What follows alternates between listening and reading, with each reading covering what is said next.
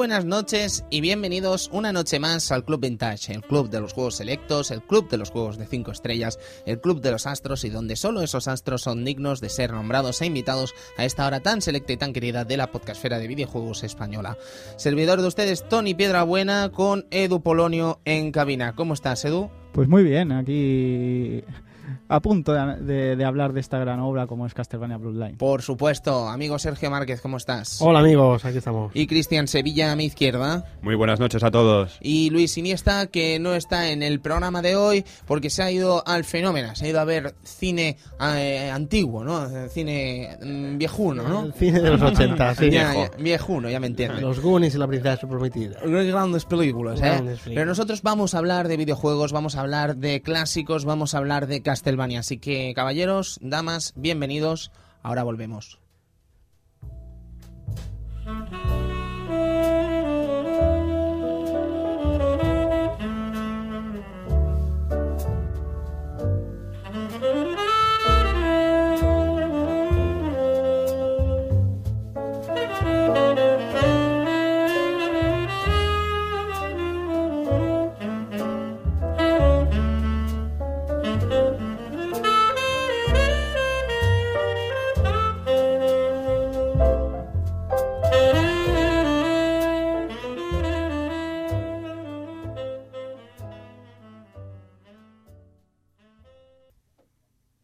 Bien chicos, llegados a este punto, nos toca hablar de un año tan estupendo como 1994. Amigo Sergio Márquez. Sucesos del 1994. Teníamos la- el mundo de la música estaba estaba de suerte ese, ese año porque Y pensaba que ibas a decir de luto, porque siempre que vas a decir eso parece que estamos de luto. Ya, ya, ya, me lo he guardado para la segunda noticia. Bien, bien, bien, bien. El caso es que eh, la música estaba, estaba de celebración porque ese mismo año nacían eh, un montón de bandas, entre ellas, por ejemplo, eh, Rammstein, eh, Muse o Garbage, por ejemplo. Era un año pues que, que la música estaba de estaba ahí de, de, de buena, ¿cómo se dice? De, De buena onda. de buena- sí, bueno, y, y crearon, pues eso, se crearon buenos, buenos grupos, buenas bandas y, y buenos temas. ¿Eh? Como suceso deportivo, eh, teníamos eh, una noticia un poco más, más triste, que era que Maradona, el magnífico futbolista argentino, Legendario. argentino, no me he equivocado, ¿eh? es No, que no, soy un poco ignorante en favor, cuanto... por Vale, favor. vale, vale. No, no, no, no. Soy muy ignorante de No se fútbol, ¿eh, preocupe, amigos? amigo Sergio, no se ha Para eso lo tengo a usted aquí, para que usted Bueno, me lleve para- por el buen camino de futbolístico. cortar los poquitos datos que Gracias, tengo. Antonio. Bueno, pues el amigo Maradona es expulsado, mm, Del por Mundial. desgracia, del Mundial de Fútbol de Estados Unidos porque le detectaron una sustancia llamada efedrina, una sustancia considerada doping por aquel entonces. Y bueno, pues supongo que ese año el amigo Maradona se quedó sin, sin darle a la, a la pelota. Sí que le dio, sí. Sí que le dio. ¿Qué pasó? ¿Qué pasó? eh, Cuéntame. si no me equivoco, ahora me metes aquí la patata, pero si no me equivoco, en el tercer partido de la liguilla fue cuando se marchó. Mm. Pero sí que llegó a disputar el World Cup USA 94 eh, en, allí en Estados Unidos, evidentemente.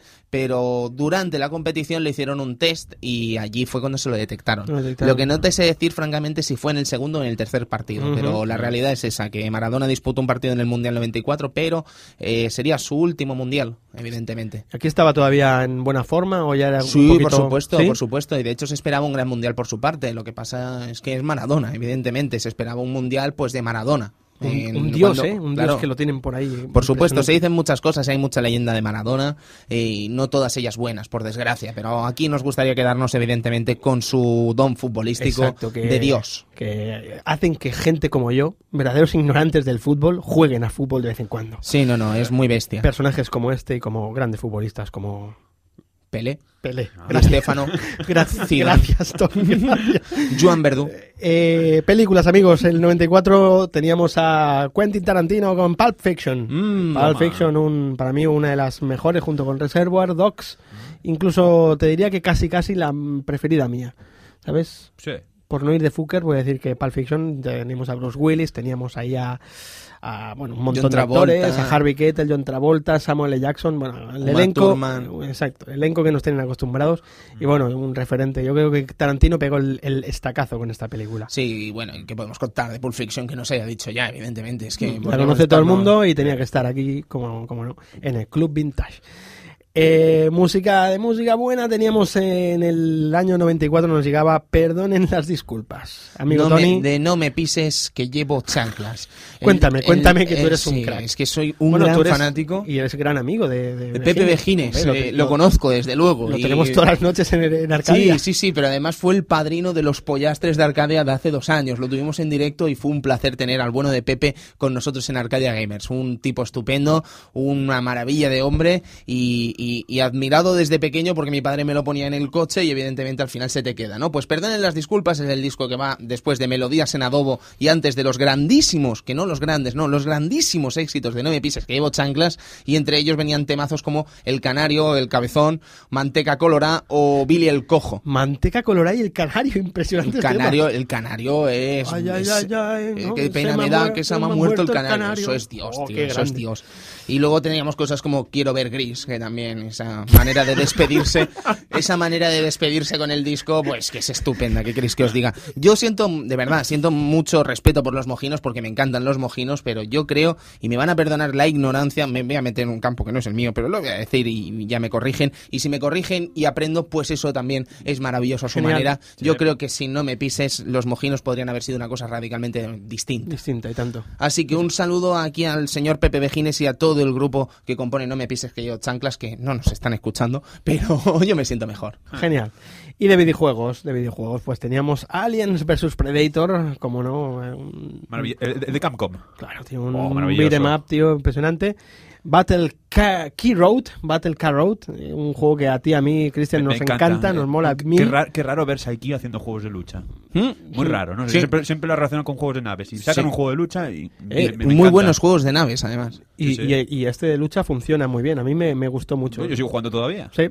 Me encanta. Chris Enosa, Midway eh, dándolo todo en la placa Ultra 64. Efectivamente, de los poquitos juegos que salieron para esa placa. Sí, sí, sí. Realmente. Lo que no sé si este juego tenía ese mensaje. No, no lo tenía, era cosa de Killer Instinct. Era, era de Killer Instinct. Ese mensaje que te daban de primero en Ultra 64, Después dentro en- de unos meses en Nintendo consola. 64. Y En tu casa. "Mm, En tu casa, es verdad, no especificaban. Y dicen, en no creo. casa, Qué grande. Y después tenemos Strip Hub ahí. eh, mm, Nosotros lo recreamos todos los domingos aquí en Sarañola. Pues. Sí, da- Data East dándolo todo Sí, en un, en un eh, arcade eh, absolutamente injusto. Eh, Sí. ¿Injusto por qué? ¿Cómo que por qué? Porque si perdías en la primera parte te, era, te hacían game over. Pero como en todos los juegos de, de baloncesto, Disculpe, ¿no? De, de- de arcade. disculpe. Ay, perdona, es que... Disculpe. Vale. No.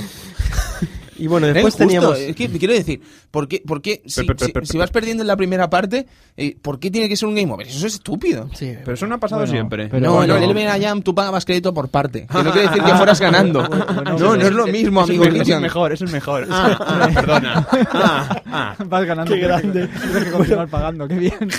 Qué bien, qué bien. Chicos, vamos a seguir con calidad y para calidad tenemos Tattoo Assassins, un, un gran Eres juego. un desgraciado, tío. Eres un desgraciado. vaya tela. Qué grande, qué grande. Tattoo Assassins. Data EA Pinball, tío. Con, con los 4.800 fatalities, vete a saber cuántos tenía. madre 4800 no sé, pero 300 largos sí que 300 tenía. Bueno, va, venga. Teníamos el juego menos bueno, que era este, Tattoo Assassin, y después el un poco más bueno, Ultimate Mortal Kombat 3. Mm, Yo te digo una cosa, siguiendo con el Tattoo Assassins.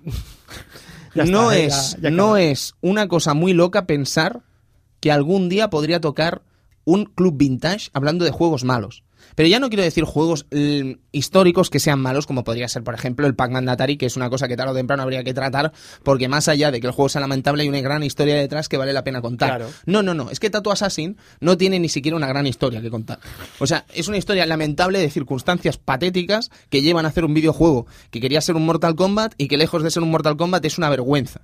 ¿Vale? Entonces, mm, molaría tratarlo solo por la curiosidad de que es Tattoo Assassin. Estaría bien eso, a los oyentes, a ver qué les parecería, ¿no? Recibir un, un club vintage de este, de Sí, este sí. calibre, Yo, ¿no? yo- yo creo que lo firmamos ya. Yo creo que sí. Sí, sí. Pues sí. Y poca cosa más del 94, amigos. Ujú, ¿Qué os parece? Pues genial, es un año estupendo con una, una- unas cosas muy locas y Ultimate eh, Mortal Kombat 3 es genial. Claro, que no se nos olvide hablar de él porque es un juego genial. Un Que juego- no, se, que no se ofendan aquí mis amigos oyentes, que un es juego- todo broma, ¿eh? Sí, un juego donde corres siempre puede ser bueno. Sí, es una teoría como cualquier otra. Ahí sí, está. sí. Eso es mejor, sí, sí. Sí, sí. Bien, chicos, pues llegados a este punto de la noche, evidentemente nos toca hablar del juego que va a sonar ahora. Así que, amigo Edu, música maestro, ¿cómo suena este juego? ¿Cómo suena esta obra?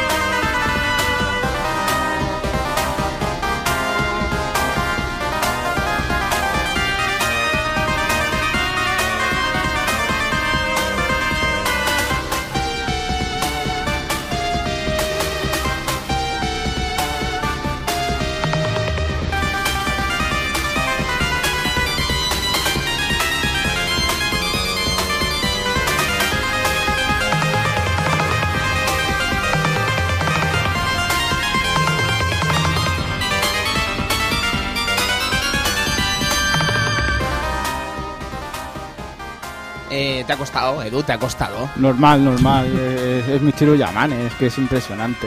La verdad, es, Eh, es- es un temazo. Michiru Yamane es probablemente, además, eh, uno de los debuts más sonados dentro de la propia franquicia Castlevania, puesto que desde este mismo momento Michiru Yamane se convierte prácticamente en seña de identidad de la saga Castlevania, ¿no? De la serie Castlevania. Sí, se quedaría básicamente casi con todas las composiciones que vendrían después. A partir de Symphony of the Night, eh, los de Nintendo, los de Nintendo Game Boy Advance, etcétera, son, son obra suya y se nota la calidad de esta mujer. Sí, Aunque sí. se dice que en, que en este juego trabajó bajo presión. ¿En qué y- y sentido, con Edu? prisas. No lo sé. Que trabajó con prisas y bajo presión. Pues la verdad es que le quedó bastante maja la banda sonora para, decir, menos mal, menos mal que está con presión, ¿sabes? Ya Sí. ves. No, Pues no, ¿eh? brutal. Pues bueno, este Castlevania Bloodlines en, en Estados Unidos, Vampire Killer en Japón y New Generation en Europa llegó a tener tres nombres Anda. este juego. Ujú. Eh, el primer día de lanzamiento fue el 17 de marzo de 1994 un- y hoy estamos a 16 casi. Qué bonito, eh, sí, sí, ya Qué hace bonito, unos ¿eh? cuantos años. 18 ya, ¿eh? añacos. 18 años. de 18 Castlevania añacos, se dice- Sí, se es dice- mayor, se es mayor de edad ya. Sí. Madre Está, está listo ya, está en el horno ya. Pues, pues es una pena que, que este que este Castlevania sea sea de los menos conocidos, ¿no? Y de los menos y de los menos recordados por los fans. Es una No. auténtica lástima, Edu, puesto que no solo es desconocido, sino que además nos estamos perdiendo probablemente uno de los, mm, diría, mejores Castlevania tradicionales, quizás, ¿sabes? Tradicionales en cuanto a plataformas, quiero decir, por muchos motivos. Ya no solo por el hecho en sí del propio juego, que parece que estoy diciendo una obviedad, pero creo que el que ha jugado a varios Castlevanias me entiende, sino además por cosas como tener dos personajes, además tan sumamente diferenciados entre ellos como Sí. son el señor Morris y el señor Lecarde. Eso, incluso adaptar algunas cosillas como poder ir diferente, por diferentes caminos como, como Rondo Blood, pues aquí también también está ese, ese tema, no tan tan alargado como, como era en, en el juego de PC Engine, ya que ahí sí que cambiamos de ruta y cambiamos de escenarios totalmente. Aquí solo son ciertas partes que según el personaje, dada la habilidad que tiene uno o el otro, pues nos permitirán ir para un lado o para el otro. La verdad es que es curioso también el tema de que este sea el primer Castlevania original de- en una consola de Sega y el último.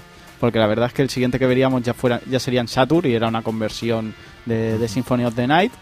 Y ya en los siguientes ya no veríamos ninguno más, porque el único el último anuncio fue en Dreamcast y Oh, quedó sí. cancelado el proyecto. Y Oh, ya sí. ¿Resurrection? Resurrection, Castlevania uh, Resurrection. con una protagonista maravillosa llamada Sonia Belmont. ¿Qué ganas tenía yo de ver a Sonia en 128 bits, amigos? ¿Qué ganas tenía yo? Sí.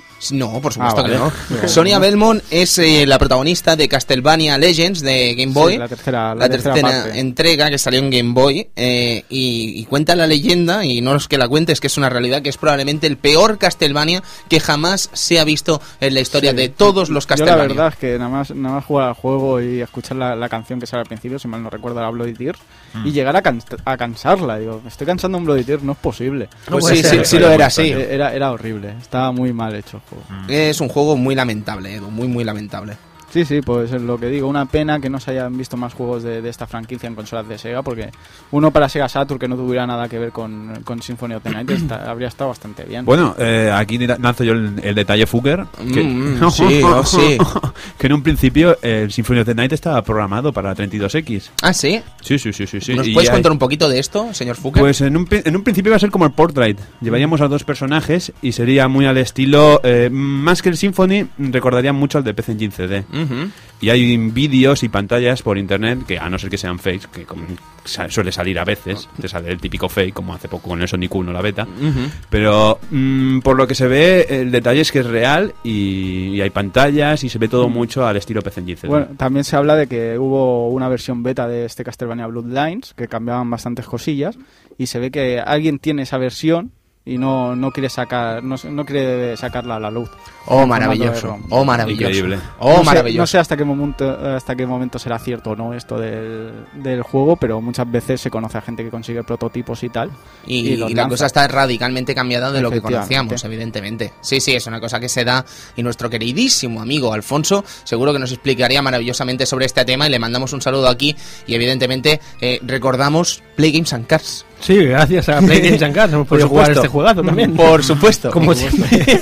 Por- porque esa es otra, o sea, para, Gracias Play Games and Cars. para encontrar este juego original así de, de- de primera mano y, y bien usado es difícil. Ya Eh, de primera mano no está, eso ya eh, no, eso seguro. Y de segunda mano es muy caro Eh, Mm. depende qué versión busquen, más caro será, evidentemente. La PAL debe ser un. Debe costar un riñón, por lo Mm, menos. No te sé decir el precio, Edu, pero yo sé que se está pagando dinero. Y de tres sé. cifras. Sí, yo Sí, sé sí, que sí. a- la- antes he mirado un poco por eBay en subastas y tal. Y la versión New Generation, la, la- la americana, Uf, qué horror. eh, empezaba a subir de, de 100 euros para, para arriba hasta 300. Yo no- me extrañaría un pelo que la de la PAL, tirando bajo, estuviera entre los 200 y los 300. Tirando sí, bajo, pues- ¿eh? Eh, Pues y mira que además... no eh, sé si es la peor versión, por la el hecho PAL. de la, de la censura y tal, porque la verdad Sí. es que la versión americana de- llegó casi intacta que la Japo. Y la, la europea con la censura y tal. Sí, no sé. eh, También sé que hay alguna que es más fácil. No sé si es la europea, que es más sencilla, que hay menos enemigos por pantalla. Ajá.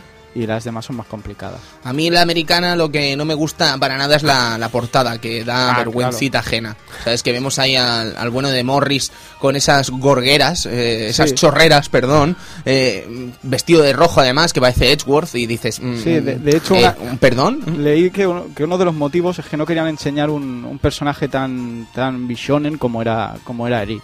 O sea, Ah, ¿en un serio? personaje tan femenino. ¿Y, y qué tenía de malo? No lo sé, no Mm. lo sé.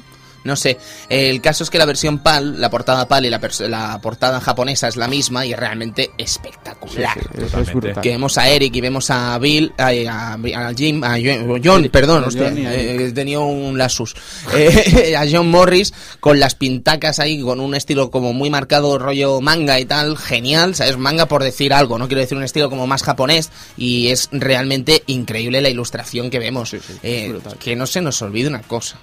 Eric tiene el honor de ser un personaje español, ¿vale? O sea, no es un tío cualquiera de la calle, es un segoviano. tío. Segoviano. Un segoviano. Que va No de Salamanca. ¿Sabes? No es de Salamanca, no es de Valladolid. Un, un saludo a los amigos de Valladolid, Hombre. y un saludo a los amigos de Salamanca, Claro. pero Y a los de Segovia. y a los de Segovia. También. Pero amigos segovianos, tú que nos estás escuchando este programa del Club Vintage, sepas que tienes un, un- un paisano que es historia dentro del videojuego y es Eric Lega. Y que va con la, con la lanza Alucard. Sí, oh my Alucard god, es- oh my La verdad god. es que es impresionante. Sí, sí, sí, Sí, sí. Y, pues bueno, vamos a hablar un poquillo de la historia del juego que tiene, que tiene bastante chicha. Gracias, Edu. Vamos.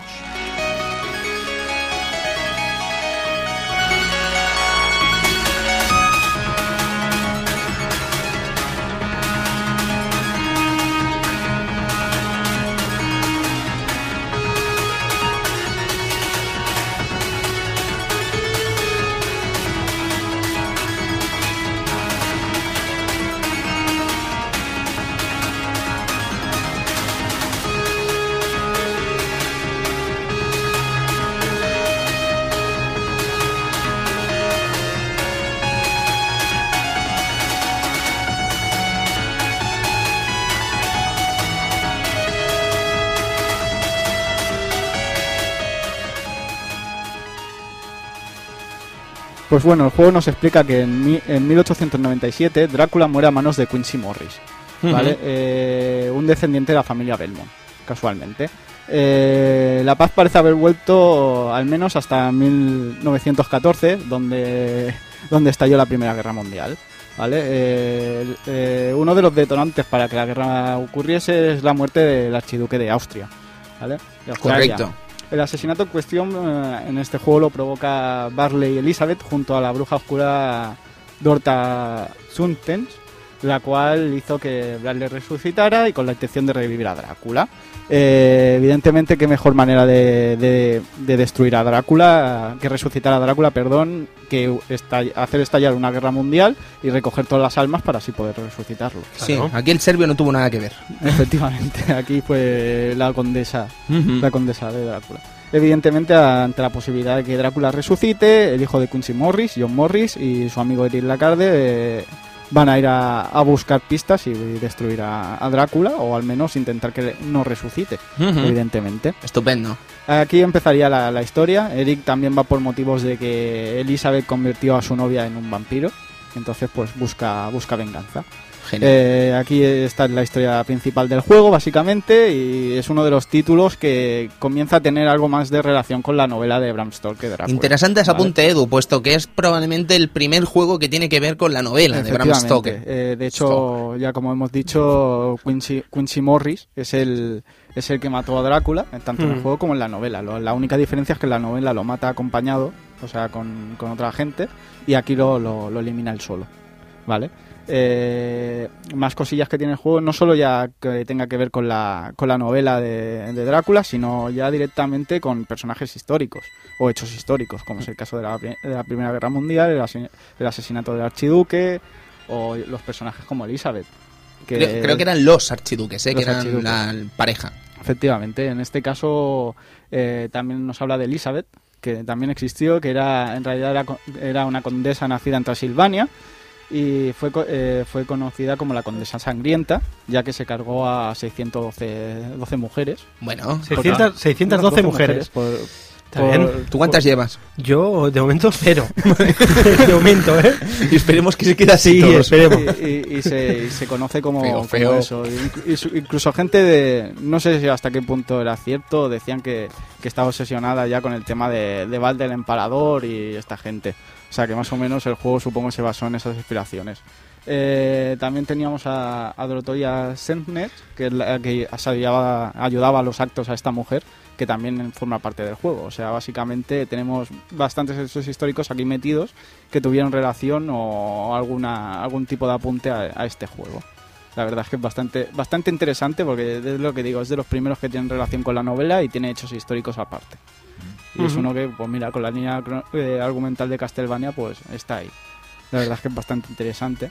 Es muy interesante, pero es que además hay otra particularidad de este Castlevania Edu que no tienen los demás o no tienen casi ninguno y es el hecho de viajar. Viajar, efectivamente. el juego no, no pasa en el castillo de Drácula en Transilvania, sino que pasa alrededor del, de, de Europa, en este caso, estallido- por el estallido de la Guerra Mundial, e intentar que no recuperar almas y a ver qué, qué pasa por ahí. La verdad es que es bastante interesante. Es interesante, es un concepto interesante porque nos lleva a sitios muy interesantes. Efectivamente, así que vamos a hablar un- ya un poquillo del juego. Como hemos dicho antes, nos brinda la- el juego nos brinda la oportunidad de poder elegir a, a dos personajes, como son John Morris, que en este caso hará el papel del clásico Belmont, con su Ujú. Vampire Killer, eh, que nos puede dar latigazos a, a la dirección normal, pero en el aire podemos, podemos hacer diagonales abajo, en este caso, Guay. y diagonales arriba.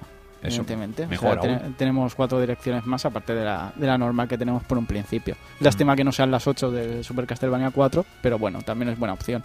Y después ya tenemos eh, a, a Eric Lacarde, que parece que es más virtuoso en este tema. En este caso lleva, como ya hemos dicho, lleva una lanza, la lanza Alucard, y podemos hacer más, más paranoias con ella, de- desde el hecho de pasarnos la lanza alrededor de la cabeza dando una vuelta y ir cambiando de lado rápidamente, Ujú. usarla de pértiga también, haciendo un abajo y botón de salto, o a- eh, hacer diagonales arriba desde el suelo directamente. Cosa que bueno. con John no podemos, solo podemos hacer en salto. Vamos a ser muy pesados con ese tema, pero es una lástima que no se pueda hacer en tantos Castlevanias como nos gustaría. Porque eso es una cosa genial. Sí, de Sí. hecho me extraña que, que Eric no las pueda hacer, solo, solo las puede hacer, ay, John solo las puede hacer saltando y Eric las puede hacer en el suelo. Ujú. Evidentemente, por ejemplo, también tenemos la, la desventaja que Eric no puede hacer- en, el, en salto no puede hacer diagonales abajo, mientras que con, con John sí. Ujú, ujú. La verdad es que los personajes son bastante diferentes. La verdad. Yo, Eh, yo quisiera destacar una cosa también, los power-ups. Efectivamente. Efectivamente, los power-ups que a medida que vas cogiendo un símbolo, que no es lo que es, va aumentando la habilidad del látigo o de la lanza. Y llega un momento en el que tienes un power-up especial, que en un parte es una bola, por parte de John Morris, y por parte de Eric Lacarde es como un guantalete. Y dependiendo de quién, te- bueno, de quién tengas y de esta arma, eh, lanzas un ataque diferente al botón A. Aparte, la lanza y el, o el látigo se convierte en fuego, Sí, y- misteriosamente, y la perderemos una vez que nos den un golpe. ahí Sí, está. y adiós, O sea, adiós, tenemos que ir con cuidado si queremos mantener esto, porque la verdad es que hace bastante daño a los enemigos. Hace pupí, ¿eh? Hace Sí, pupi sí, sí. eso. Eh, evidentemente, los controles con- de, de este Castlevania son bien, sen- bien sencillos: eh, salto, botón de salto, botón de ataque y botón de, de subarma. Y tiene la, la habilidad que si hacemos, hacemos arriba y subarma, pues potenciamos el subarma. Ujú. Pero Su yo barma no sé. es lo Sí, clásico lo de cualquier clásico. vampir, eh, de, de Eh, cualquier, Castlevania. Cualquier Castlevania Cualquier barra. Castlevania que se precie, pero yo tengo aquí una, Oh, oh, una oh. cosa porque aprecio, aprecio mucho el Castlevania de Game Boy, el primero y no tiene subarma. Es maravilloso ese juego. Es maravilloso. Es no maravilloso, tiene. O sea, el- Hago la punta aquí de todas sus armas, pues Ujú. Castlevania Game Boy no tenía. Legend era- of era- Drácula es un juego maravilloso, juego. Solo superado por, por- para mí solo de Game Boy superado por la segunda parte. Es que la segunda parte está muy bien, pero es que el primero, el bueno, el bueno de Christopher es bueno, bueno. Yo, yo quería destacar una cosa de este Castlevania que me ha sorprendido un poco. Es el hecho de la falta de, de corazones. Bueno, los diamantes actúan Sí. como corazones, no sé por qué. Efectivamente, aquí no hay corazones. Eh, En parte un poco más lógico, ¿no? Porque ¿qué corazones te iban a dar a ti? Hombre, eso es una, eso es una estupidez, eso, eso es una estupidez que La se ha ido verdad es que- aguantando desde siempre. Sí, yo cuando era pequeño, eh, yo veía corazones y pensaba, mira, vida. Vida, Vida. ¿vale? O sea, es, una, es una, un contexto que, que No Konami no entendía. ¿Vale? Entonces, corazones, power up.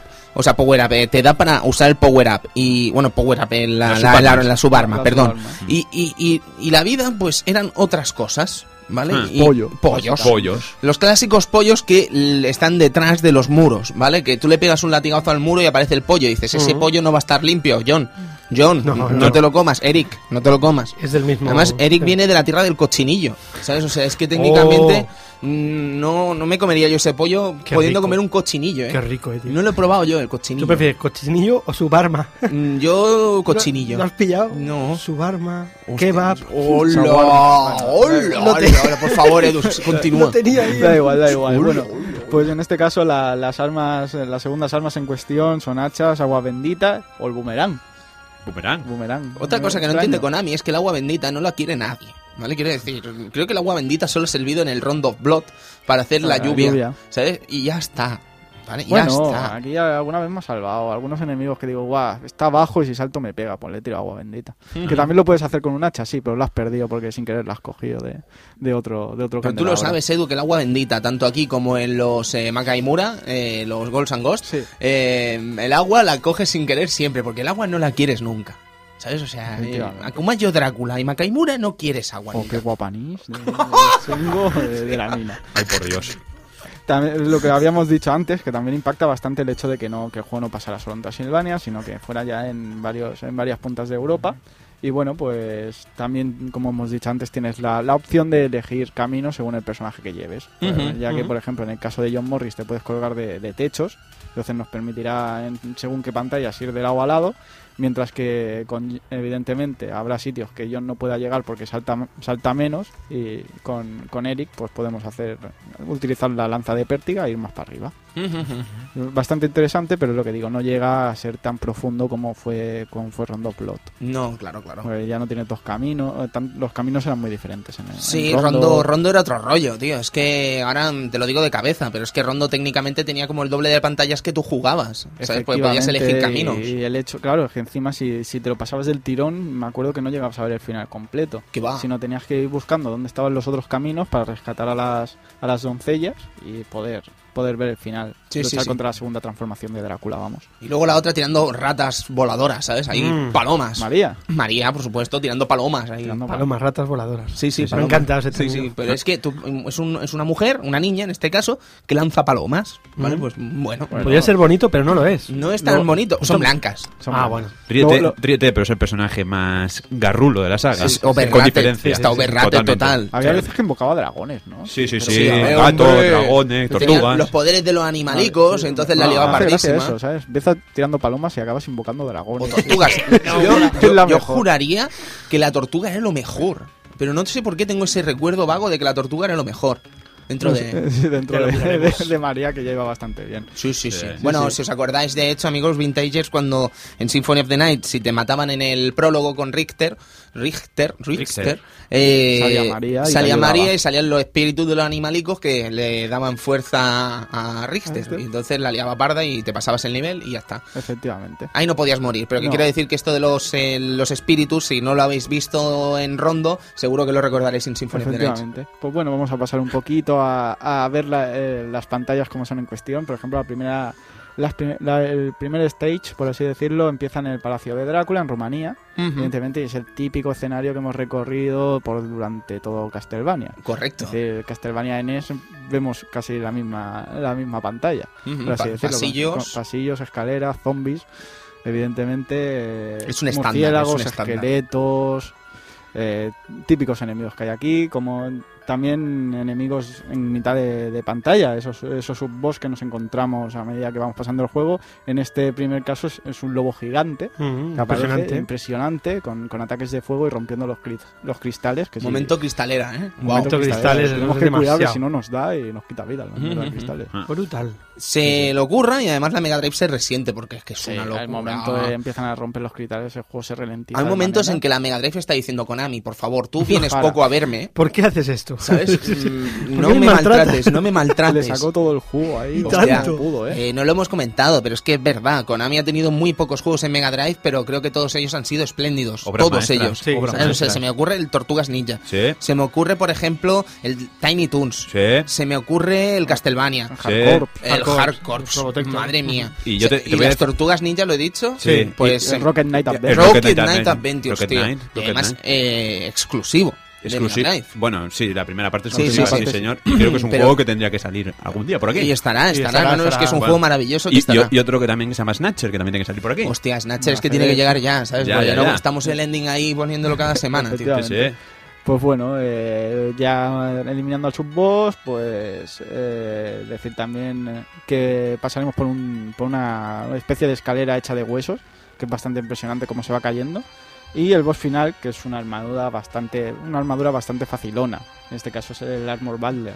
La verdad es que es bastante fácil. Yo creo que armadura va intrínseco y de la mano de que va a ser fácil siempre. Ya, pero no sé, prim- los primeros enemigos de todos los Castlevania suelen ser bastante bastante chof, porque me acuerdo de Super Castlevania 4, el, Hmm. el esqueleto aquel que iba con la espada, Ujú. era bastante sencillo. Te Ah, son todos, todos te los malos de los te Castlevania. quedas, te quedas un poco esperando en la, en la esquina, le tiras unas cuantas hachas y ya las quita media vida. Y el, Ah. y el del Castlevania de Game Boy, es que son todos lamentables. armadura, ¿no? Es que También. son lamentables todos, tío. ¿sabes? Es que Es- son, están mamados, tío. Los primeros son bastante... Y en este en este Castlevania yo creo que los primeros, los bosses son bastante sencillitos algunos. ¿eh? Sí, sí, sí. Quizás sí, muchos de ellos sí, ¿eh?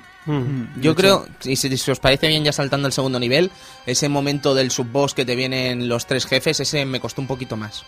Sí, sí. Pero después le pillas y ya La- La está. armadura, las dos armaduras te refieres, ¿no? Y, ¿Y el mago? y el mago, bueno, el mago no, el, El mago, mago el mago. pobre, el No pobre ataca. es de Hufflepuff Sí. y, y te lo cargas, Pues ¿vale? bueno, como son los que sobran, pues. Como decíamos, el segundo, el segundo escenario, la, la ciudad de Atlantis, en Grecia. Eh, aquí encontramos también otros enemigos como los minotauros, eh, los merman, las medusas, etcétera. Eh, los tritones salían ya aquí, ¿verdad? Por Sí, primera la- vez. Los merman. sí, Qué sí. pasada, tío. Perdonad. ¿Qué? Los tritones siempre salen en el castillo de Drácula. También- Salían en el Castillo de Drácula, también- perdón, es claro, verdad, la- sí. La parte de Que abajo. tiene, tiene- tienen un acuario ahí con sus pececillos, ahí, Son- su son comer, increíbles, muy- da de comer pan. Están muy bien diseñados los enemigos aquí, porque la verdad es que tanto, tanto estos como, como, como los como lo que decía, los minotauros son bastante impresionantes. Sí, y los y minotauros además- con, con diferentes armas. Yo los Con tritones. espadas o lanzas. Estos tritones nunca los habíamos visto en la saga Castlevania así, como se ven aquí, ¿sabes? Y son espectaculares. Sí, Espectacular. sí, han pasado por el gimnasio. Sí, hombre, esos Uh. se, han, se, han, se han ciclado a lo loco. Ciclazan. Sí, y el momento de las columnas, ¿eh? Que se Sí, las columnas. Porque el tesoro de Grecia a John Morris no le importa No, un carajo. la- las estatuas y las columnas Ah, tú- el tú- momento de arrancarle la cabeza de un, Tú ves de un, latigazo un, un teso- lanzazo un ahí, tesoro de Grecia como podría ser, yo qué sé, una columna, ¿vale? Que dices, somos una columnilla. No, no, amigo, lleva dos mil y pico años ahí construido. Ah, pero si está viejo. Y, dice- y yo soy el, el cazador de vampiros, tío. ¡Pam! Adiós, Opa. columna. De- Una cabeza. ¡Pam! Después ¿Sabes? también eh, destacar, destacar el efecto del agua. Uh, la oh, oh, mira, mira, mira, mira, guapo, Edu, ¿eh? exacto, eso, lo- de hecho lo, lo hemos comentado antes el, el Tony y yo, porque nos hemos quedado flipando solamente con cuando salen las medusas desde por debajo del agua, pam, el efecto que tiene con el Hace agua, un chapoteo. hace un chapo, un sí, como que salpica el Sí. agua y nunca es igual, o sea, Es es- increíble. es Es- está es- generado es- a cada momento, es, Es bestial. impresionante, Ujú. es impresionante. El trato que ha tenido el agua en este juego es brutal. Bueno, seguimos un poco para adelante, ya pasando esas columnas y esas cabezas rodando. y nos el enemigo final es un golem, el cual está dividido por partes, destruimos las partes poco a poco hasta llegar al núcleo y ala. Es interesante este malo, es original, ¿sabes? Pues no lo vemos, digamos, vemos solo lo que sería su cuerpo y según vamos pegando le va bajando como si fuera un Sí. juguetico de esos de martillos. Ah, Sí, la verdad lo que pasa es que si tienen muchos corazones y, y las hachas a tope, eh, bueno, los boomeranes en este caso, Y los Vas a- boomeranes, los boomeranes vas haciendo, vas haciendo magias y les vas quitando por lo menos tres partes por cada, cada boomerang. Es, Sí, es sí. brutal. Es increíble. Bueno, en el tercer escenario, la Torre de Pisa, Italia. Sí. Eh, momentazos, porque la verdad es que el momento en que la, la, la torre Bueno, se, esto- se inclina de un lado para otro, o vemos la, la- nosotros subiendo la torre girando, es, Es- brutal. Yo, para mí, es el- eh, uno de los niveles más espectaculares del juego, sin ninguna duda. o Sí, sea, aparte, el, es brutal. el- el comienzo con las arpías esas voladoras, que increíble. le puedes arrancar la cabeza, Sí. directamente, Sí. es brutal. Increíble. Te siguen atacando por eso. ¿no? Sí, sí, sí. Y el enemigo final, la, la, la gárgola. gárgola esa. otro, otro enemigo que no acaba de, de- Está haciendo su intro y ya le puedes pegar directamente. Sí, sí, sí. Es impresionante. es Pero, bueno, pegar solo con. Creo que solo puedes con Eric. Porque de Mm. hecho es el único que puede apuntar hacia arriba con, con la Claro. lanza. Yo, yo os voy a comentar una cosa. ¿Cuántas vidas habéis perdido en la mierda de pantalla esta de las plataformas? Yo miles. Miles, millones. Bueno, miles no, pero un tres o cuatro continuos tranquilamente. Lo- lo- los nervios los hemos perdido. Sí, yo los he Mm. perdido. De pero hecho- es espectacular, ¿eh? Sí, de sí. hecho, creo que noso- eh, los, los que venimos, los que venimos de jugar a Super Castlevania 4 Ah. estamos muy acostumbrados a que tengamos continuos infinitos. Ya, Ujú. y este juego no tiene. Claro. Entonces es un percal. Sí, Sí. pero también está bien. Sí, sí, por supuesto. por También está bien. Que sea un reto, ¿sabes? Está muy, muy Eh, bien. Es, es un, Ujú. es un reto. De hecho, es más corto. Sí, que Super sí, sí. Castlevania 4 yo creo que por eso, Claro. directamente. Eh, ese momento es genial y además está muy complicado y es muy interesante precisamente por ello. O sea, esto estás subiendo las eh, plataformas, son unas plataformas que si no las eh, tomas caes al vacío y pierdes la vida. Y mientras estás haciendo esto a una velocidad bastante loca, que te está pillando el scroll encima, Mm. eh, pues, enemigos. encima está el scroll, ¿sabes? Encima te enemigos aparecen dando enemigos que vuelan Toma. Exacto. que si no los matas se amontonan, ¿sabes? Y dices, "Mm, no voy a ver más de tres, ¿sabes? Y la lías parda y si no los matas. no, la verdad es que es Brutal. bastante impresionante. Los Sí. efectos están muy logrados. Efecto torre de pisa increíble, perdonad. ¿sabes? Brutal, O sea, ¿Cuál, brutal, cuál- cuál de ¿sabes? los dos? Cuando ¿La que estás dentro. o la que está Cuando dentro? estás dentro. Am- ambos, sí, ambos. Pero cuando estás está dentro, es espectacular. es- Que no brutal. tiene sentido, ¿vale? Que sí, vale, es verdad, no tiene sentido, pero es espectacular. Es espectacular igual. Totalmente. da igual. Eh, ya pasamos a, después de eliminar a la gárgola, a la pantalla 4, la fábrica de municiones, Alemania. Ole. Eh, para mí, eh, esta pantalla, por su estilo y su música, es el Clock Tower. No, no, juego. descarado, ¿eh? Totalmente, O sea, totalmente. Los engranajes, lo- las piezas de reloj, Y- está y- todo ahí. ¿No pensasteis que Clock Tower era Pisa? ¿La No, torre de Pisa? no, Pues al principio yo pensé que era, iba a ser el Clock Tower. Al Sí. principio, evidentemente, por ser una torre. Claro. Pero a la que ya no ves relojes ni mecanismos, piensas, no, no puede Sí, ser. sí, sí, pero no, luego te queda claro que el Clock Tower es Alemania, sin lugar a dudas. Sí, la verdad es que es un escenario muy guapo y con una banda sonora impresionante. Sí, el rollo- el rollito industrial mola muchísimo y la canción es increíble canción es también. increíble. Porque creo que el tema de este juego es el segundo, el de Grecia, si no me equivoco, ¿sabes? Es el que me mola. Es Sí. el que más han utilizado, creo, porque después sale en el Circle of the Moon de Game Boy Advance. Sale. Sí, el, sale el este Sinking. Sinking Hall Sanctuary. Oh, mira el tío, es Sí, el es más Es que me gusta mucho, es el tema que más me Sí, gusta. Sí. Sale, sale en el de Nintendo 64 también. Ah, Sí, ¿sí? también. Sí. Ah, qué interesante. Sí, sí, Es, sí. es de los temas más utilizados. Después el otro, Iron Blood, que es el, de la- el escenario de, de, de este, de Alemania, se ha utilizado, sí, en Castlevania Judgment, evidentemente. Eh, también lo hemos visto en el, en el Portrait of Ruin. Y después, pues eso, en esos juegos es bastante conocido. Sí, Son sí, los sí. dos más conocidos, quizá. Sin lugar a Junto dudas. con el de la primera pantalla, evidentemente, que después ya veríamos en Castlevania de, de Wii. No en el Judgment, sino que salió para consola virtual, Castlevania Rebirth, que es un Castlevania bastante interesante. No he tenido el gusto, Edu. Es, Tengo un- es como una una especie de remake del Adventure, ¿vale? Del primer Castlevania de Game Boy, pero no... es un remake, pero como si no lo fuera. Qué curioso eso, tío. Que pilles para hacer un pseudo remake y tomes el Castlevania Adventure, tío. O sea, tenemos el tema de los ojos, lo que caía. Los ojos, tío, y el puente, ¿no? El puente Guau. y tal, pero la, la banda sonora, hay más pantallas y tal, está bastante cambiadito. Increíble. Está, está muy bien. es Está, Edu, perdón, y cambiando de tema, ¿está la tercera pantalla? Pues no me acuerdo, creo que no, la de los pinchos, ¿no? Buah, entonces no vale la pena. Y, y- y- y- Edu, Edu, ¿hay cuerdas? Sí, sí, hay cuerdas. Vete qué, qué pesado eres con las cuerdas, tío. Vamos a acabar a palos. o hay escaleras. Vamos a acabar a palos. Pues eso, el Clock Tower, eh, esqueletos alemanes por todos lados. Y Maravilloso. haciendo varias cosas, tirando huesos, a ir con espadas. Me mola, me mola cómo se regeneran estos esqueletos. Ah. Estos esqueletos se regeneran, o sea, los matas una vez y se vuelven a regenerar. A la segunda los matas. No, son, no son los esqueletos rojos o los esqueletos de sangre que resucitan cada dos por tres. Aquí no. Aquí solo con dos veces ya, ya es suficiente, la verdad. Eh, ¿Qué más hay? Pues el enemigo intermedio, Frankenstein. Sí. Otro clásico. Otro mítico. clásico, otro Junto a las momias, ¿no? Que las momias Eh, van alternando el orden en cuanto a Sí, mm, aquí- sub-boss, boss y random malo. Y aquí Sí, es random malo. Aquí es random malo que te encuentras, raro, raro, es muy raro. Qué, qué peligroso es que te tiene una cinta sucia. ¿eh? Sí, ¿Te has pero pa- es te has que- parado a eh, pensar? sí, pero es que aquí no tiran, lo, la utilizan como látigo. es- Sí, un- qué, peligroso, ¿eh? Una, peligroso. una venda. Dan, Sí. dan ganas de cogerla. Sí, ¿sabes? dan No- ganas no- de decirle tranquilo, no, yo me no voy. ame- no- no amenaza ese arma. Sí, ¿eh? Y como enemigo final tenemos a, a un robot de engranajes, aquí al streamer. La Hombre, verdad es que famoso robot de- del gran sonido. El gran sonido cuando muere. O sea, a mí a este robot mm, no es que no me guste, pero habrían cambiado los, habría cambiado los papeles. Quiero decir, este robot como intermedio, Frankenstein como final. ¿no? Sí, ¿no? Claro, Eh, Tiene más lógica. es que tiene más lógica y es como decir, Frankenstein no vales la pena. No. O sea, es mola más este robot de No, engranajes. La verdad es que Frankenstein este tampoco es que sea muy... No, no, es un poco- no es un gran y tal, Frankenstein. pero lo- los ataques son un poco raros. El, el golpe este que parece un látigo y el Power Ese chungo que va por Sí, el no, suelo. no es el del Vampire Killer, desde No. luego. Yo, yo voy a tirar la patata. Tira. Eh, ¿No sería esto un rollo que se llevaba con Tresur? Porque Tresur era muy posible que hacía estos, estos enemigos así un poco a lo 3D. Y Mm. eh, no sé, es, es ese tema, ¿no? No, es- no, es- no creo yo que tuviera nada que ver, pero sí que es, es un- evidente porque que, es el único enemigo que, que hace ese efect- esos efectos que son propios de Apa- Tresur. Aparte, el robot es que es Tresur. Es Tresur total. es Tresur. Es como si fuera un pique, un Lo pam, dicho. toma. Nosotros Y, lo hacemos. Y el Frankenstein ese que estabas hablando tú, yo creo... No Estoy sé hablando del Haunted Castle, Haunted perdón. Castle, que Haunt- es enorme. El, el Haunted Castle, el gigante, ¿sabes? El No sé por qué he dicho ¿no? el Vampire, no sé ni lo que he dicho. Haunted Castle, perdón.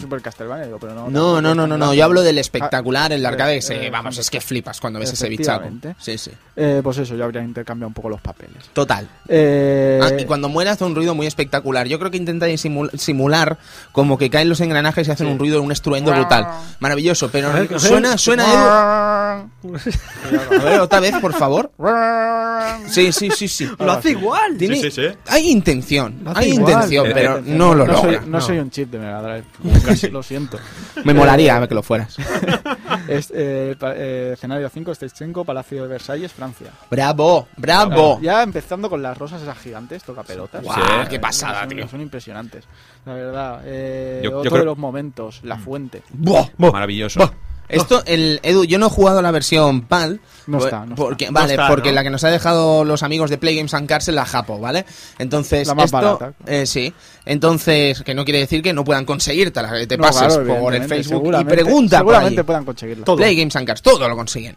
Eh, mm, en la versión europea, sencillamente se sigue azul todo. Sí. No, no cambia el rojo. No, pues, pues el- es increíble. Es como el logo del juego. El logo del juego en PAL es azul. Mm. Mientras que Ajá. otro es de sangre. Pues Pues, imaginaos, amigos vintagers, que estás viendo una fuente en el Palacio de Versalles, que cae el agua, ¿no? Con sus figuricas y tal, que realmente dices, wow, qué pasada, ¿no?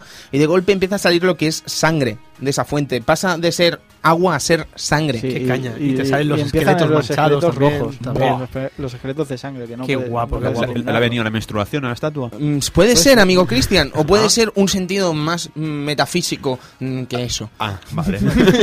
Maravilloso. De, de su No, boss- es brutal, tío. Es de su boss impresionante. encontramos otra, otra armadura gigante. Eh, Aquí este juego está lleno de armaduras, básicamente. Solo hay armaduras. Y después nos encontramos con otro boss, uno que es una especie de dos caras, eh, que te aparecen y empiezan a tirar magia. Eh, bastante, bastante complicadillo este enemigo, ¿eh? A, mí, a, mí me, a mí me pareció bastante complicado. Las Sí. dos caras estas que tiran magia. Sí, además que no llega un momento que no ves venir los ataques. Efectivamente. ¿Sabes? Eh, Y mm, aquí vas a perder Yo creo que algún esta, continuo. esta, estas dos la- esta pantalla la de final son la- la- las complicadas, las que te van a hacer, supongo, que volver a empezar el juego. Sí, seguro. Eh, pues eso. Versalles, tío, es este, maravilloso. Este enemigo que es bastante jodido y como enemigo final pues tenemos a The Princess of Moss, una polilla gigante, que a mí no me resultó tan difícil como las dos caras. Es, re- es repulsiva, tío. Eh, cosa. es brillante que sea una polilla, es brillante, ¿eh? No, no, brillante no. Es brillante, amigo Sergio, porque Sí, sí, tiene, tiene mm, paralelismos No, con María eh, Antonieta Ah. Y, ya, y- ya, y ya. la manera de... Me o sea, parece perfecto, pero es Buah. repulsiva, tío. Sí, es repulsiva, pero es brillante, de verdad, ¿sabes? O sea, es brillante, tío. Como está tratado algunas veces este Tiene, juego, tiene unos detalles el juego que dices, madre mía, bravo, bravo y Bravo, tío. ¿Sabes? De Eh, verdad. Si hubiera sido un avestruz ya habría sido la hostia. ¿Sabes? Por motivos muy fuckers que no voy a comentar ahora, pero, eh, eh, me gusta María Antonieta y me gusta su historia, ¿vale? Ya Venga, tírale. Vale. Stage 6, final, final del juego ya, castillo de, de Propensia en Inglaterra. Eh, la última pantalla del juego, la más difícil. Claro. Eh, Es la más complicada por todo en general, ¿eh? Ya desde, de si la- un trozo de la pantalla con esa especie de, de cristal o de brillo que, Es- que, es- eso que es- distorsiona todo. Eso iba a decir yo. ¿Eso Es, es? es mo- es momento, se me ha roto la Mega Drive. es un momento. Sí, dice, sí. ¿qué ha pasado? Se me ha roto la tele, se me ha roto la Mega Drive. Algo ha pasado. Todo ha roto. Es, es un cristal Sí, que sí. distorsiona. eh, ves las cosas que están más lejos, pero están más cerca y tal. Sí, sí, Eh, sí. Supongo que será un cristal que ocupa media pantalla. Eh, muy raro. muy podría raro. ser. Muy Podría raro. ser. Eh, el siguiente tramo tampoco también tiene WhatsApp, el, el jodido, es que, que estamos ves, por el techo. Sí. Mm. Ese- ese suelo está en ¿Qué, el qué me gusta a mí estas cosas, eh? Sí, sí. Hasta, Las disfruto tanto. hasta que no te acostumbras es jodido, ¿eh? Sí, es sí. muy jodido. Eh, y aquí ya, pues, eh, una vez acabamos todo, todo el tramo, empiezan los enemigos finales, que no son pocos, y que empezamos ya directamente con la muerte. Que en Mm. este caso es un poco parecida. Tiene, pa- a mí me recuerda un poco a, a Symphony of the- ay, a Symphony a Super Castlevania 4, por el hecho de luchar antes contra tres. Mm. Sí. contra tres empiezos, lo que pasa es que aquí lo hace mediante a cartas del tarot. Ah. Que le das un golpe a una carta y te pasa un malo. Un toque guapo eso, ¿eh? De las Eh, cartas del tarot. Sí. Eh, por ejemplo, incluso cuando le das a la carta, hay veces que si tienes suerte, pues mira, aparecen pollos por la pantalla y te regeneran. Eh, a mí un poquito defraudado en este, en este sentido porque los enemigos son, son enemigos que ya hemos ganado antes, Mm. como el engranaje y tal. El engranaje, la el golem y la, y la gárgola, para ser más exactos. Podrían Ujú. haber metido a los, a los de Super Castlevania 4, Ujú. que serían los que después veríamos ya en, en Symphony of the Night Co- también. correcto. Al principio. Sí. Eh, la verdad es que me habría gustado ver algo más nuevo ahí. Pero Mm. bueno, después ya lucharíamos contra la muerte, que también siguen unos esquemas muy parecidos a Super Castlevania 4, la- las dos hachas y ataque frontal. Eh, y una vez muerta, encima nos tocará enfrentarnos a otro enemigo, en este caso Medusa. Mm. Eh, que encima también, si nos la acabamos, nos otro, otro enemigo nuevo. No me En digas. este caso Elizabeth, Oh. la Oh. condesa. Sí, sí, sí. Y ya dices, joder, macho. Hombre, es, un- es una endurance, ¿eh? Sí, es Total. un endurance. Lo bueno es que esto es, es una pantalla en sí y después ya una vez acabado esta pantalla empezaremos la siguiente, Qué que no es una pantalla, es directamente el enfrentamiento final contra Drácula. Oh my god. Eh, pues esta vez Drácula en cuestión te luchamos, eh, tiene tres transformaciones, en este caso, transformación 1, 2 y 3, eh, y la última transformación encima tiene tres variantes. En este caso tiene, tiene tres variantes que cambian de ataque. Bastante jodido también el Drácula de este juego. Eh, y una vez acabado esto, pues acabamos el juego, evidentemente. Tendremos final diferente si no lo acabamos con John o con, o con, o con Eric. O con Eric. Y la verdad es que también dicen por ahí que en, en nivel difícil tiene otro final, Modo, modo expert. modo expert. Una Madre vez mía. eh, acabamos con el modo normal, nos darán la opción de jugar al modo experto y con ello tendrá un final nuevo que no son más que creo que una secuencia nueva y poco más. Ujú. Vaya. Eh, pues bueno, este sería el recorrido por, por ese Castlevania Bloodlines. Eh, como os hemos dicho antes, la banda sonora de Michiru Yamane, impresionante. Increíble. No, no hay más que decir, un juego recomendable totalmente y que por pena que es difícil de encontrar, porque es muy difícil de encontrar, pero es un juegazo y es una pena que, que sea un Castlevania tan poco conocido por la gente. Ujú. La Yo- verdad es que en su época ni, ni lo llegué a encontrar. Yo, la ¿Qué verdad, yo, yo, yo quería destacar un poco también el hecho de, de que, al igual que ha pasado con el Hardcops, Sí. que se ha convertido en una versión nueva para el live, Sí. una segunda especie de segunda parte, bueno, sin, sin contar el Shattered Soldier, que ya también tomaba esta toma de- del Hardcops. Ujú. Aquí hemos tenido una especie de segunda parte con el Portrait of Ruin, ¿no? Correcto. De DS. Sí, sí, sí. sí. No sé, el, el volver a, a ver estos personajes, bueno, volver a verlos no, porque no los vuelves a ver, pero se mencionan, se Sí, mencionan... se mencionan. Bueno, es que no quiero spoilear, pero sí, vale, vamos a dejarlo ahí, sí. Sí, sí, sí, se mencionan sendos vástagos de los personajes, de los protagonistas. Volvemos a ver otro Morris, con otro dilema con el látigo.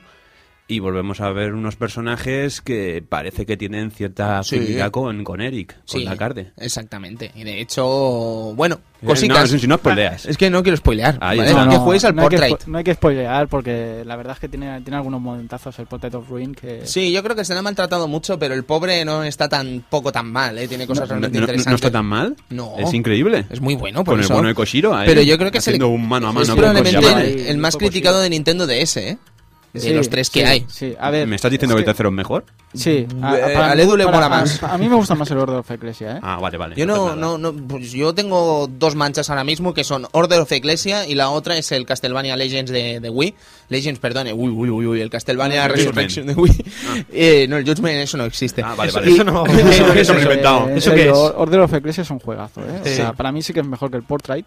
Eh, pero Portrait déjalo ir. Sí, o sea, se le ha acusado mucho, pero como se le acusa a todos los Castlevania, Claro. de reutilizar cosas. Sí, bueno, Pero bueno. vamos, eh, vamos a ponernos tontos. Después, si nos tenemos que poner tontos, nos tendremos que poner tontos con casi todos los juegos de, en 2D. Sí, sí, correctísimo, amigo Edu.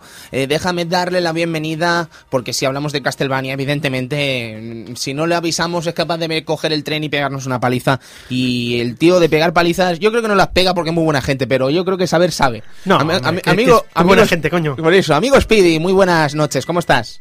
¿Qué tal? Buenas noches, ¿cómo estamos?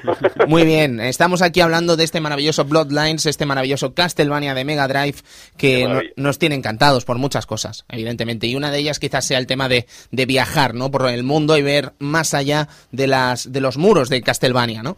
Y yo me pregunto, Speedy, para ti, ¿qué, qué representa, ¿no? Este juego.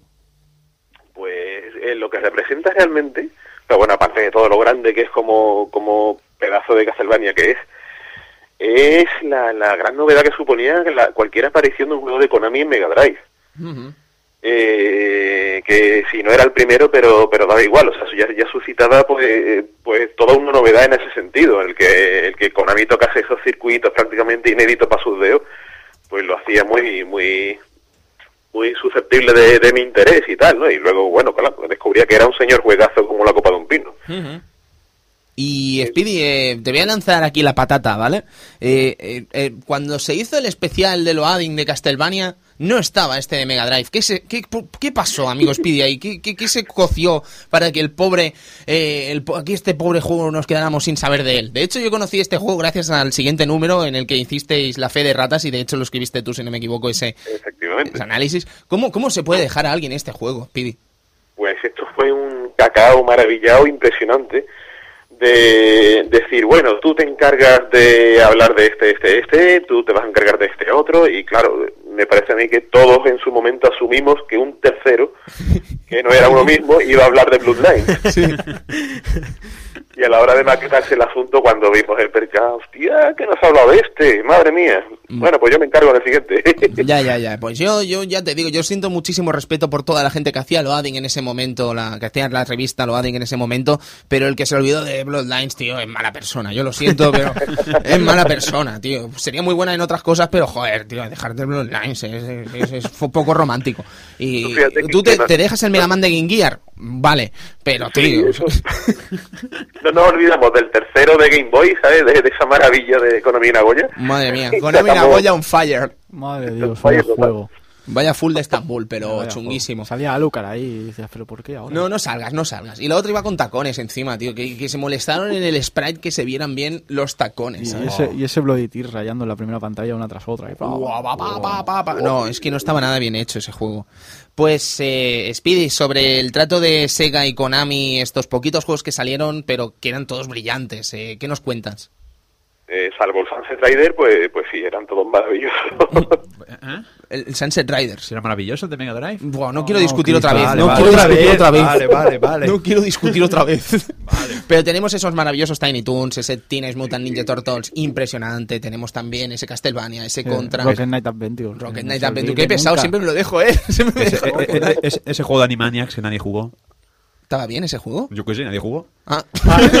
¿Y, tú, y tú tampoco. Yo tampoco. Pero vaya patata nos has lanzado. Ya, de Konami, yo qué sé. Vaya, Confieso que yo tampoco. vaya patata más traicionera. No ha jugado nadie. No lo jugó nadie. No, tenemos que arreglar esto. Sí, tendremos que jugar, mira. Pero ¿Qué, la- qué- qué- pues qué- qué problema? La relación, eh, amigo Speedy, entre Sega y Konami en este momento eh, fue cortita, pero la verdad es que tuvo sus, sus resultados. ¿Puede ser que todo este follón viniera por el tema del Frogger o me estoy liando? Exactamente, exactamente. Mira qué, mira qué fucker he quedado. Has quedado ahí como sería. Cuéntanos, Speedy. Eso ve- venía de lejos, pero bueno, ustedes saben cómo son los japoneses, en verdad, pero Sí. gran, gran parte de culpa la tuvieron realmente lo- la, la- la sucursal americana de, de Sega, que aunque estaba petada de japoneses en su día, pero bueno, era de cuando Konami no tenía dinero para lanzar sus productos más allá de sus fronteras y tal, ¿no? Y recurría a otras compañías. Y yo creo que fue la primera vez y la, y la última que recurrió a Sega para que lanzara su Frogger eh, allá por el charco, por los Estados Unidos y todo eso. Y, y Sega, pues, en fin, eh, venía de un tío, el ex militar este, que, que sabía vender muy bien las cosas y se puso a hacer versiones de Frogger a Tutiplén, de juegos de mesa, de, de- de cómics, eh, salieron de, de- de todo. Y ¿Cómics de Frogger? tío? Suena, sí, sí. suena interesantísimo. O sea, tú lo al lado del Don Mickey y todo eso, eso que veías. Don Mickey, ¿no? hola, tío. Sí, sí. Y, y cuando se enteró Konami de eso, que se enteró sin o sea, así de, de puro sorpresa en un viaje de estos a Estados Unidos, ¿cómo? ¿Qué, qué? ¿Que no estamos ganando nada de dinero con todo esto? Sí, sí, sí. Y ahí, Se cortó el rollo en la época de Game Gear, que fue cuando iban a sacar una versión de Frogger, eh, los, los de Sega, que Konami dijo, eh, quietos. quieto parado, quie- quieto parado, ya te estás buscando otra cosa que la rana no va a estar. Qué bueno, tío. Pues sí, sí, historia del videojuego, amigos. Esto pasa a principios de los 80 y es una locura, ¿sabes? Y ya desde ahí mal rollo hasta bien llegado, bien entrados los 90, ¿sabes? Muy interesante este asunto. Qué guapo. En internet no se enteraba nadie de nada. Así No, que- claro, Claro. difícil, difícil. Claro, claro. Yo creo que todo el mundo en Mega Drive en ese momento se preguntaba cosas, ¿no? Y al final ahí tenías la respuesta. Pues bien, Speedy, pues ha sido un placer tenerte una semanita más por aquí. Eh, espero que repi- re- repitamos prontico, ¿vale? Por aquí. Perfecto, perfecto. Tú sabes que ahí estaremos. Muy bien, pues un abrazo fuerte. Speedy, cuídate, amigo. Un abrazo para todos. Venga, hasta Adiós. luego, que vaya muy bien. Adeu. Muy bien, chicos, pues para ir concluyendo este programa de Castlevania, pues estaría bien saber vuestras últimas eh, conclusiones sobre Castlevania Bloodlines. Eh, Sergio, ¿te atreves tú primero? Venga, eh, a mí la verdad que es un juego que me, ha, me ha encantado el juego, es- no lo, no lo conocía como, como cualquier, el de Super Nintendo quizá y todo. Eh, había oído hablar y a mí yo me arriesgo incluso a decir que me ha gustado más que el, que el Super Castlevania 4. Eh, No sé, lo encuentro, lo encuentro un juego muy fresco, muy, muy, muy guapo. Eh, lo recomiendo desde aquí, desde Club Club Vintage, tío, para todos. Totalmente. Kitian. A mí me parece increíble como todo lo que hizo Konami en Mega Drive. Ujú. Y ya está, y no tengo nada más que decir porque es increíble. Como el Rocket Knight Adventure. Ahí está. Que no se me olvida. Ahora no. Ahora de verdad me voy a tatuar el nombre de Rocket Knight Adventure. Ahí está. La Y al, otro, y al otro lado, Wagasation no Arcadia, ¿sabes? Y ya verás tú. Ahí te Voy a ser mejor. mejor. Sí, pues yo el juego lo, lo digo en serio, ¿eh? Yo no lo habría conocido si no hubiera sido por lo Adding, por esa fe de ratas en el siguiente número después del Castlevania, que creo que fue el número 5. Y si lo acierto ya me puedo Sí, jubilar. de la sección del olvidado. Sí, tenía. sí, sí, la sección del olvidado, que creo que solo tuvieron eh, Castlevania Bloodlines y el Mega Man de Game No, Gear. y. Guilty Gear también. Guilty Gear también. Efectivamente, en el número 2, si mal no recuerdo. Hostia, no veas. Pues vaya, vaya juegos, eh, excepto el de Game Gear, el Game Mega Man, que el pobre no tiene donde caerse muerto. Pero ya os digo, el Bloodlines es un juego maravilloso, me alegro de haberlo conocido, haberlo rejugado ahora y haberlo disfrutado, evidentemente, porque es que es una obra maestra. Yo, francamente, no creo que sea mejor que el Super Castlevania 4, aunque francamente no me parece ninguna tontería eh, decir eso. Pero me parece un grandísimo juego y uno de los mejores plataformas de Castlevania puros, que no es poco eso, no es poco. ¿sabes? Me parece probablemente de los cinco mejores Castlevania eh, de plataformas puro, dejando de lado ya toda la amalgama eh, post... eh, Sí, mm, Symphony. Exacto. Symphony De tal, exploración. Exacto. Castlevania de exploración. Eh, yo, eh, para mí, de mis Castlevania favoritos, no voy a negar, de hecho, de, puros, de Castlevania puros, supongo que estaría luchando con eso, con Super Castlevania 4, con Rondo Plot, con Castlevania 3, porque son, son juegazos, son- es un auténtico juego. Y este Castlevania eh, parte de que es un juego divertidísimo, divierte un montón. Pero, eh, tiene una rejugabilidad de ahora me lo voy a pasar con Eric, ahora me lo voy a pasar con, con John.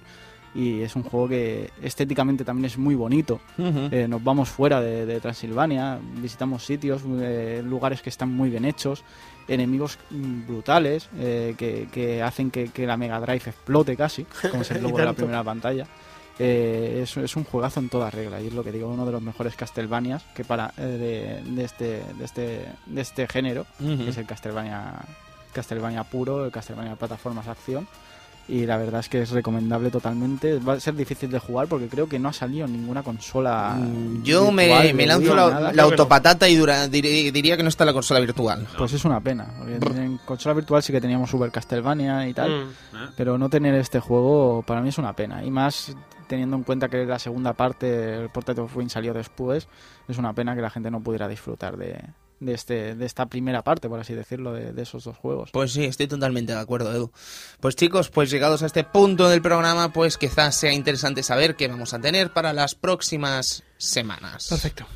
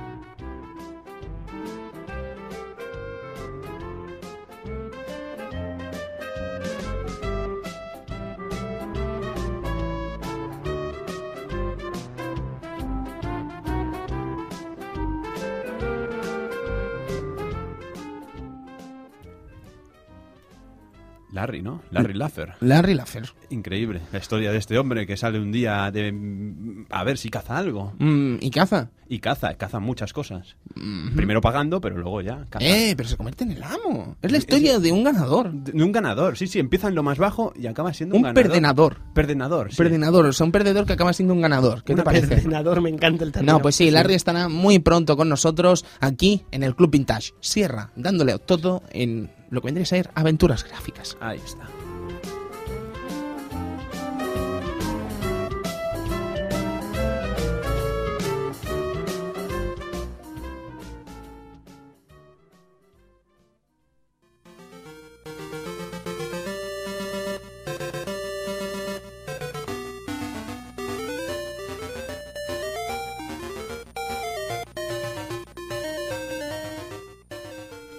A mí es que me toca el corazoncito cada vez que suena esta melodía y pienso en lo que vendría a ser Link's Awakening, The Legend of Zelda en Game Boy, probablemente uno de los mejores eh, Zeldas portátiles y probablemente, ¿por qué no?, uno de los mejores Zeldas que han salido jamás. Estará muy pronto también aquí en el Club Vintage y estoy deseando poder hablar de la isla de Cojolín, estoy deseando poder hablar de personajes como Marin, estoy deseando hablar de tantas cosas de este Zelda eh, Link's Awakening que me voy a volver loco de la espera, así que esperemos que llegue prontico y estoy deseando tocarlo ya.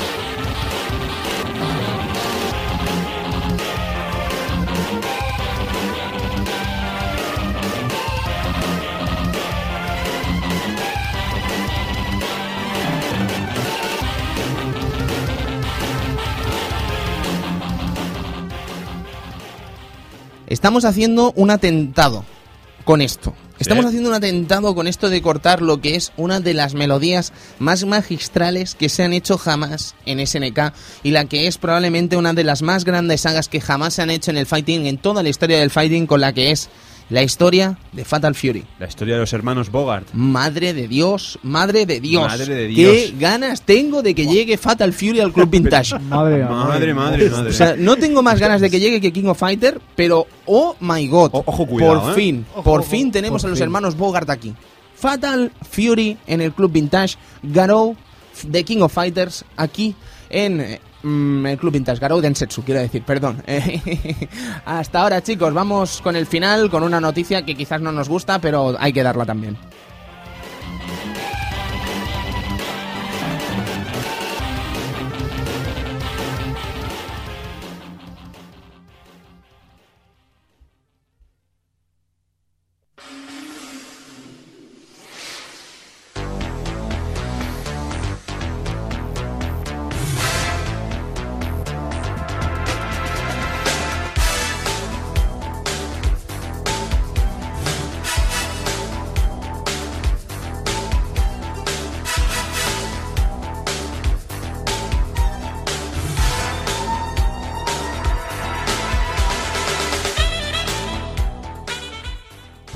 Pues es una noticia muy mala porque mm, hemos perdido casi un padre eh, estas últimas semanas eh, con la muerte de una persona muy querida que es el Mariano, ¿vale? El dueño del recreativo de aquí de Sardañola, una persona que queríamos muchísimo, que se ha portado con nosotros siempre como, como un padre, de verdad. Mm, Yo cuando escucho a la gente hablar de los salones recreativos y escucho hablar de los dueños con ese tono despectivo a veces, ese tono que, que, dicen de gente gruñona, gente que, que quizás no te cuidaba y tal, a mí se me parte el corazón porque pienso, joder, el Mariano era de todo menos eso, ¿sabes?